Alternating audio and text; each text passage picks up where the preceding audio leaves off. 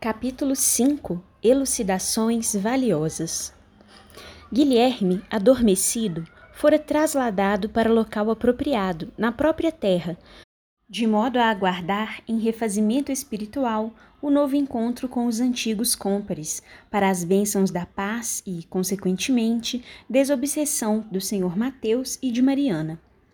O lúcido mentor esclareceu que oportunamente seria realizada outra entrevista com o perseguidor da família Soares, de modo a serem recolhidos esclarecimentos que facultassem as operações socorristas com o êxito que todos desejávamos.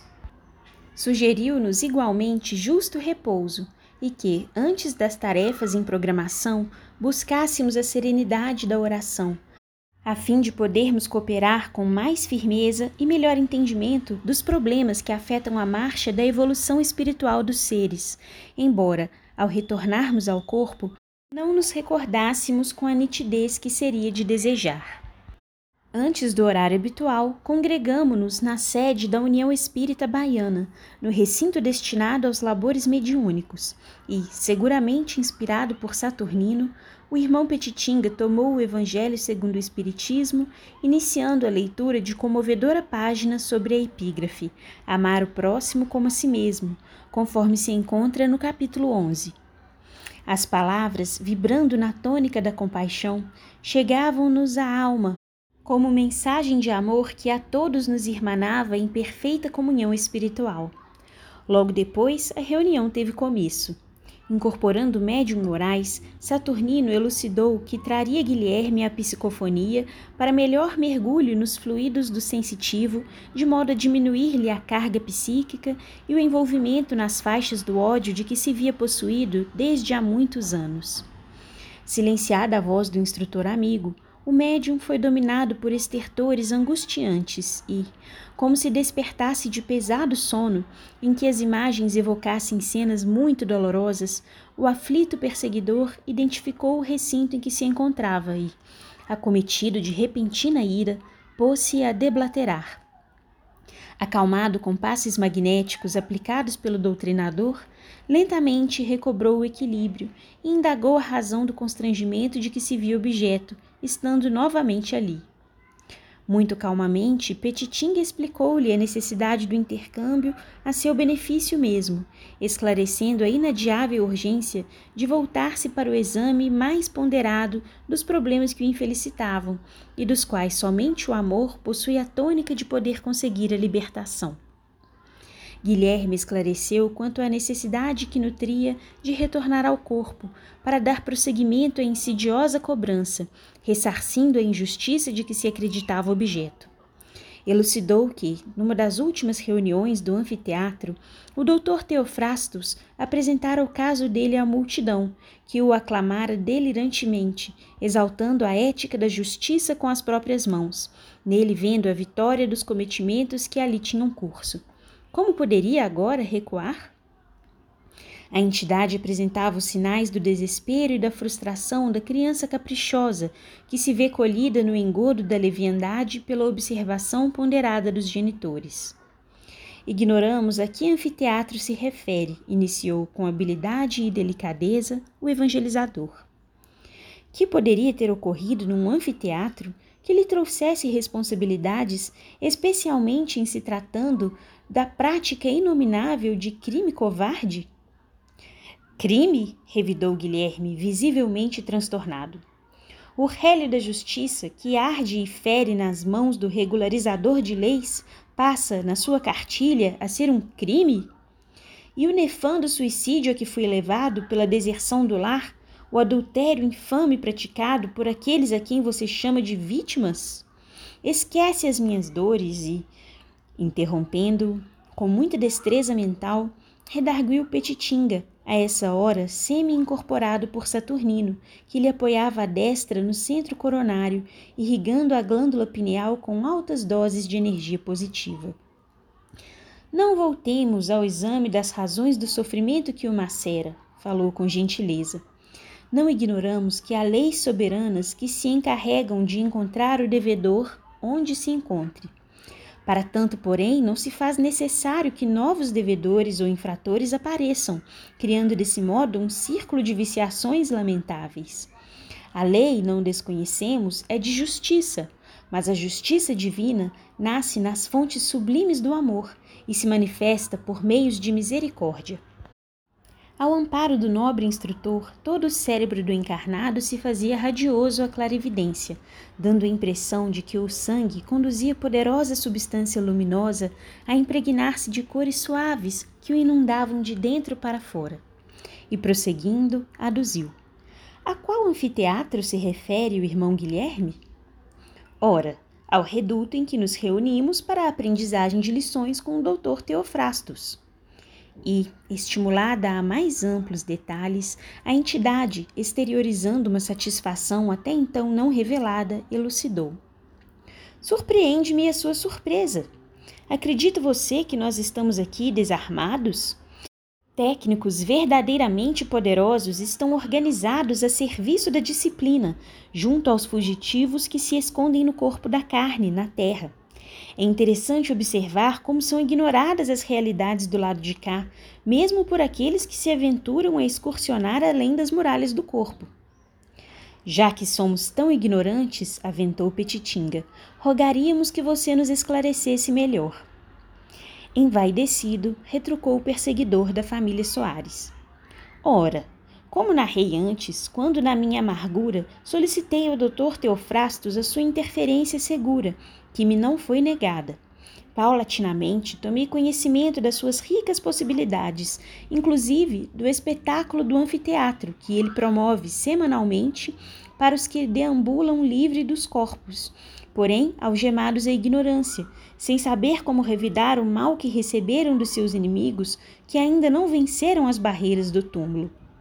Assim, convidado por amigos, numa quinta-feira, aos primeiros minutos após zero hora, acorri ao local, que regurgitava de pessoas de ambos os lados para ouvirem e aprenderem com o mestre suas preciosas lições. Mais tarde, tomado como exemplo, foi o meu caso narrado publicamente, e após apresentadas as linhas centrais da justiça que me compete realizar, fui aclamado, e na última semana apresentei despedidas, do chefe recebi elogios, a promessa de seu auxílio e ajuda constante durante os longos anos de afastamento do grupo, enquanto dure o meu mergulho. Alimentou-me a satisfação de que, embora separado pelo corpo, eu serei regularmente levado lá, mantendo os vínculos com a organização, para não permanecer ao desamparo. E depois de expressiva pausa, asseverou: Como vê, além do meu caso pessoal, Conduzo agora a responsabilidade de agir em nome dos outros, que veem em mim uma das representações dos vigilantes e defensores da verdade. Estávamos estarrecidos. Como não poderia ser legítimo o depoimento de um membro ativo da organização? Não havia dúvidas, sim, eu pensava. No entanto, como entender um anfiteatro nos moldes dos da terra a funcionar além do túmulo? Havia lógica, porém. Não é o mundo físico o representante dos efeitos? Assim sendo, quanto existe do lado de cá, obviamente há do lado de lá. Quantas lições, todavia, Deus meu, aguardando por nós? Orai e vigiai, sempre comandando os nossos destinos. Com a serenidade que lhe era habitual, Petitinga não se fez surpreso. Antes referiu-se a Jesus, que preferira o apulpo das massas à conivência com o crime e com a discriminação do poder temporal. A sua grandeza fora a sua suprema humildade, e o seu revide a todo mal foi a sua doação total aos perseguidores e afligentes, com os braços abertos na cruz, como se transformados em asas de amor esperassem por toda a humanidade, para amparar os infelizes e trânsfugas do dever, renovando-lhes as esperanças e sustentando-os na luta, amoroso e forte até o fim. Os conceitos emitidos na mais pura emotividade pareciam sensibilizar o comunicante, que, repentinamente, pareceu aflito, desejando libertar-se dos liames da incorporação, no que foi atendido por Petitinga e Saturnino, que lhe aplicaram passes balsâmicos, fazendo-o adormecer. Os trabalhos prosseguiram normalmente até a hora do encerramento, quando o instrutor, retornando à incorporação, explicou que, naquela noite mesma, o grupo voltaria a reunir-se em desdobramento parcial pelo sono para prosseguimento das tarefas. As bênçãos da caridade e os tesouros decorrentes da comunhão fraternal somente os conhecem aqueles que exercitam a solidariedade. Todos demandamos o lar com o espírito lenido por esperanças consoladoras. Embora os membros da família Soares não houvessem participado do trabalho da noite, grande parte da tarefa fora desenvolvida objetivando a saúde e a paz daquelas pessoas. Conforme planejado, reencontramos-nos na sala singela do socorro espiritual, os que participavam da assistência ao irmão Guilherme, conduzidos por Saturnino e seus auxiliares. Embora parte considerável dos presentes fosse constituída de encarnados parcialmente desprendidos pelo sono, registrava-se em todos uma lucidez espiritual bem expressiva, o que facilitava o labor dos benfeitores. Guilherme, anestesiado pelo sono hipnótico, fora trazido antes e, no mesmo compartimento, assistido por dois enfermeiros da esfera maior, jazia inconsciente, velado, todavia, pelo carinho que lhe era indispensável para apaziguar as forças desconexas da ira e da decepção que lhe martelavam o espírito rebelde e infeliz.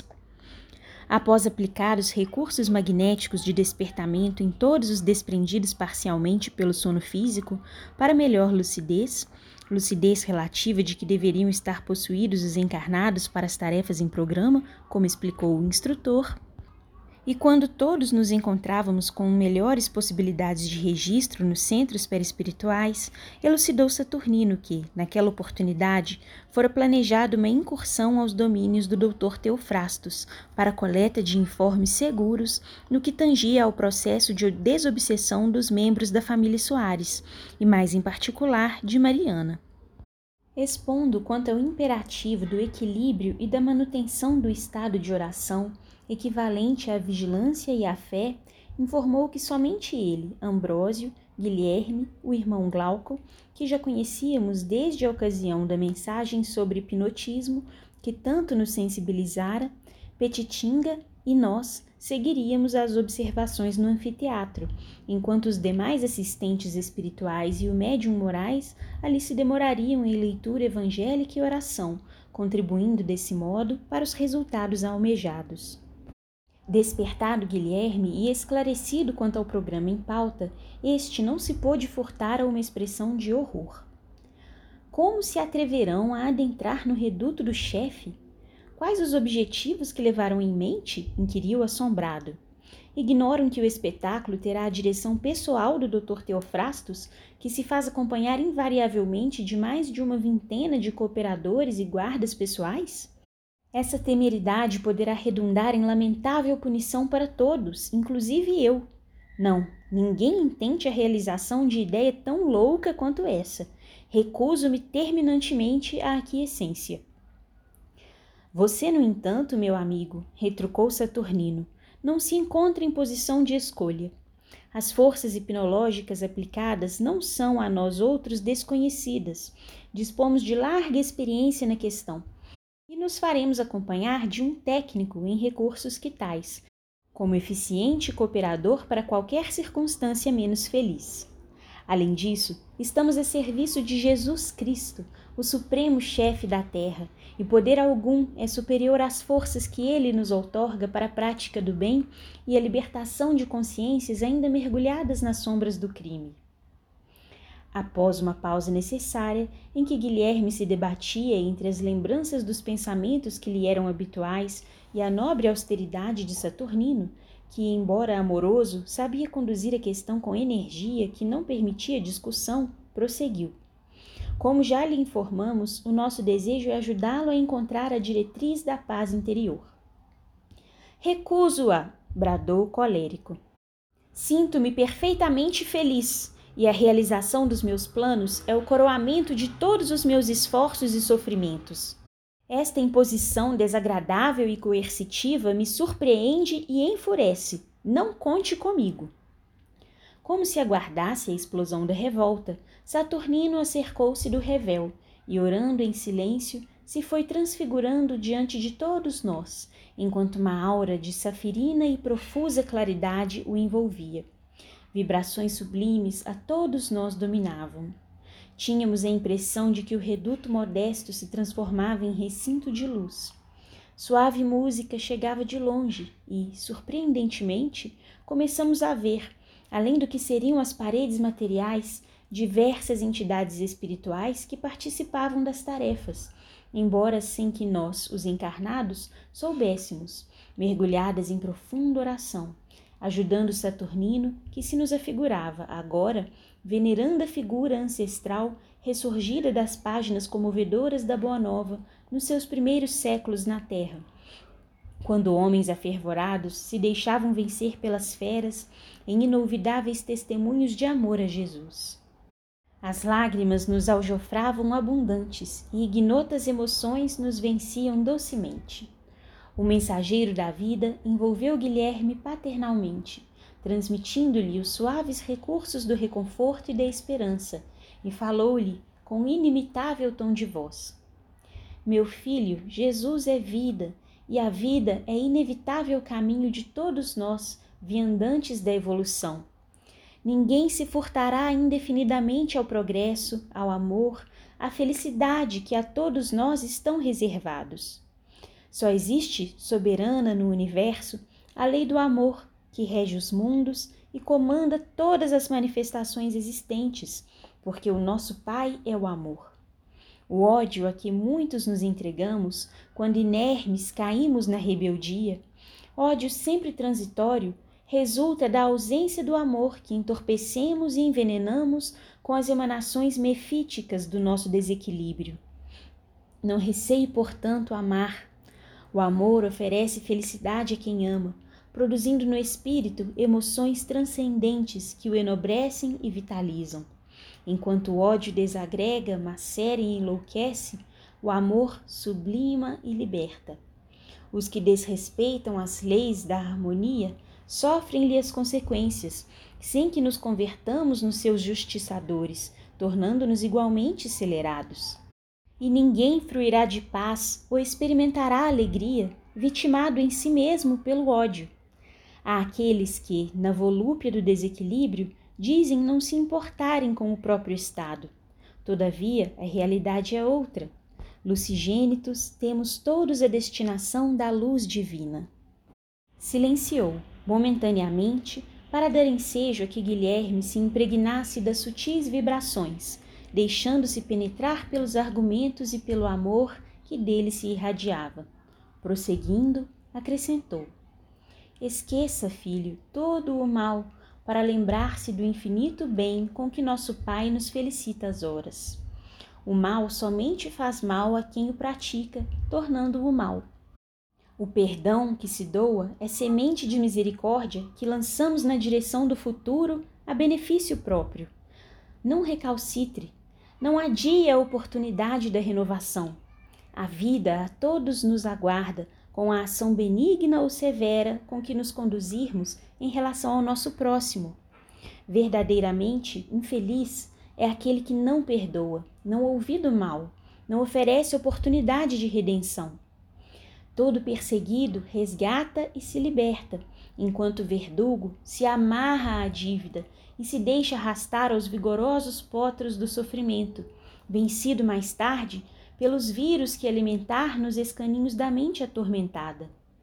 Recorde desse modo Jesus, que não carregava nenhuma culpa, e, no entanto, o ex-obsessor de Mariana, dominado por súbita emotividade, prorrompeu em copioso pranto, no qual extravasava toda a angústia retida por longos decênios, causando compaixão a todos nós que acompanhávamos o labor socorrista, valorizando o poder incomparável do amor. Encolhido nos braços generosos de Saturnino, parecia uma criança muito crescida, porém absolutamente vulnerável. Cessada a ira, que é verdugo cruel, o espírito se deixara descontrair retomando a condição dele mesmo. Chore, meu filho, acentuou, igualmente comovido, Saturnino. As lágrimas de justo arrependimento e de necessária dor são como chuva preciosa em terra crestada, oferecendo a oportunidade para que medrem as sementes da esperança e da paz, que padecem até então esmagadas na esterilidade do solo. Não permita, no entanto, que o pranto refazente se transforme em tormento lulante e destruidora. Agora começa vida nova para você, para todos nós. Jesus é sempre a porta, a nova oportunidade. Vademos os rios das paixões que nos retêm e avancemos na direção do porvir promissor. Se o passado se nos afigura fantasma que nos impossibilita a paz, o futuro, através da utilização do presente em sabedoria e nobreza, nos enseja a bênção da alegria e a dádiva da paz. Todos nos encontramos enleados em reminiscências dolorosas. O nosso ontem é qual sombra esperando o sol do hoje para a perene claridade do amanhã. Silenciando momentaneamente, o benfeitor espiritual parecia recordar longínquas lembranças, e tomado por sublime modulação que nos parecia ter origem em distantes sítios, prosseguiu. Diante dos infelizes, o mestre, vez alguma, teve palavras de aspereza. Não os reprochou, não os acicatou. Envolveu-os todos na cariciosa esperança de melhores horas, oferecendo-lhes a dádiva do trabalho, nas oportunidades de mil recomeços para o burilamento íntimo. No entanto, diante dos que se compraziam na miséria alheia, pseudo-dominadores do mundo efêmero, aplicou o corretivo da palavra severa, advertindo-os com singular austeridade, não os poupando ao peso das responsabilidades que preferiam esposar. Raros, porém, temos sabido valorizar o impositivo da informação cristã. A diretriz evangélica, ainda hoje, parece a muitos loucura, conforme informava o apóstolo Paulo em seu tempo. Tudo nos fala do amor, desde as paisagens felizes da natureza às emoções superiores da vida, das sensações primitivas nos seres inferiores às expressões de felicidade nos homens. Todavia, o amor para muitos de nós não passa de arrematado egoísmo, no qual asfixiamos as esperanças dos outros nas redes estreitas e apertadas do nosso personalismo infeliz. Relanceou o olhar pela sala clareada fortemente pelas fulgurações que dele irradiavam, enquanto Guilherme, que buscava assimilar as lições com expressão de compreensível surpresa e ansiedade, se transformava em homem novo, abandonando a carcaça sofrida do homem velho e manado ao ódio, agora renovado pelas sucessivas vibrações do amor. E como se desejasse fixar em todos nós os conceitos ali emitidos, continuou lúcido. Nascemos, vivemos no corpo e perdemos a indumentária, retornando ao palco das mesmas lutas vezes inúmeras, sem conseguirmos melhorar as condições espirituais, repetindo a roda das paixões escravizantes em que nos comprazemos. Muitos, em incontável número, entramos na carne e dela saímos, sem nos apercebermos do fenômeno, aferrados às vibrações mais primárias da vida.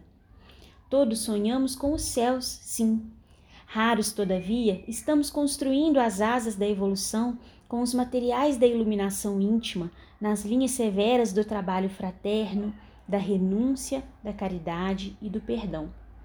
Semeamos pouca luz e colhemos aflições danosas. Por essa razão, nossa arca de esperança permanece vazia de alento.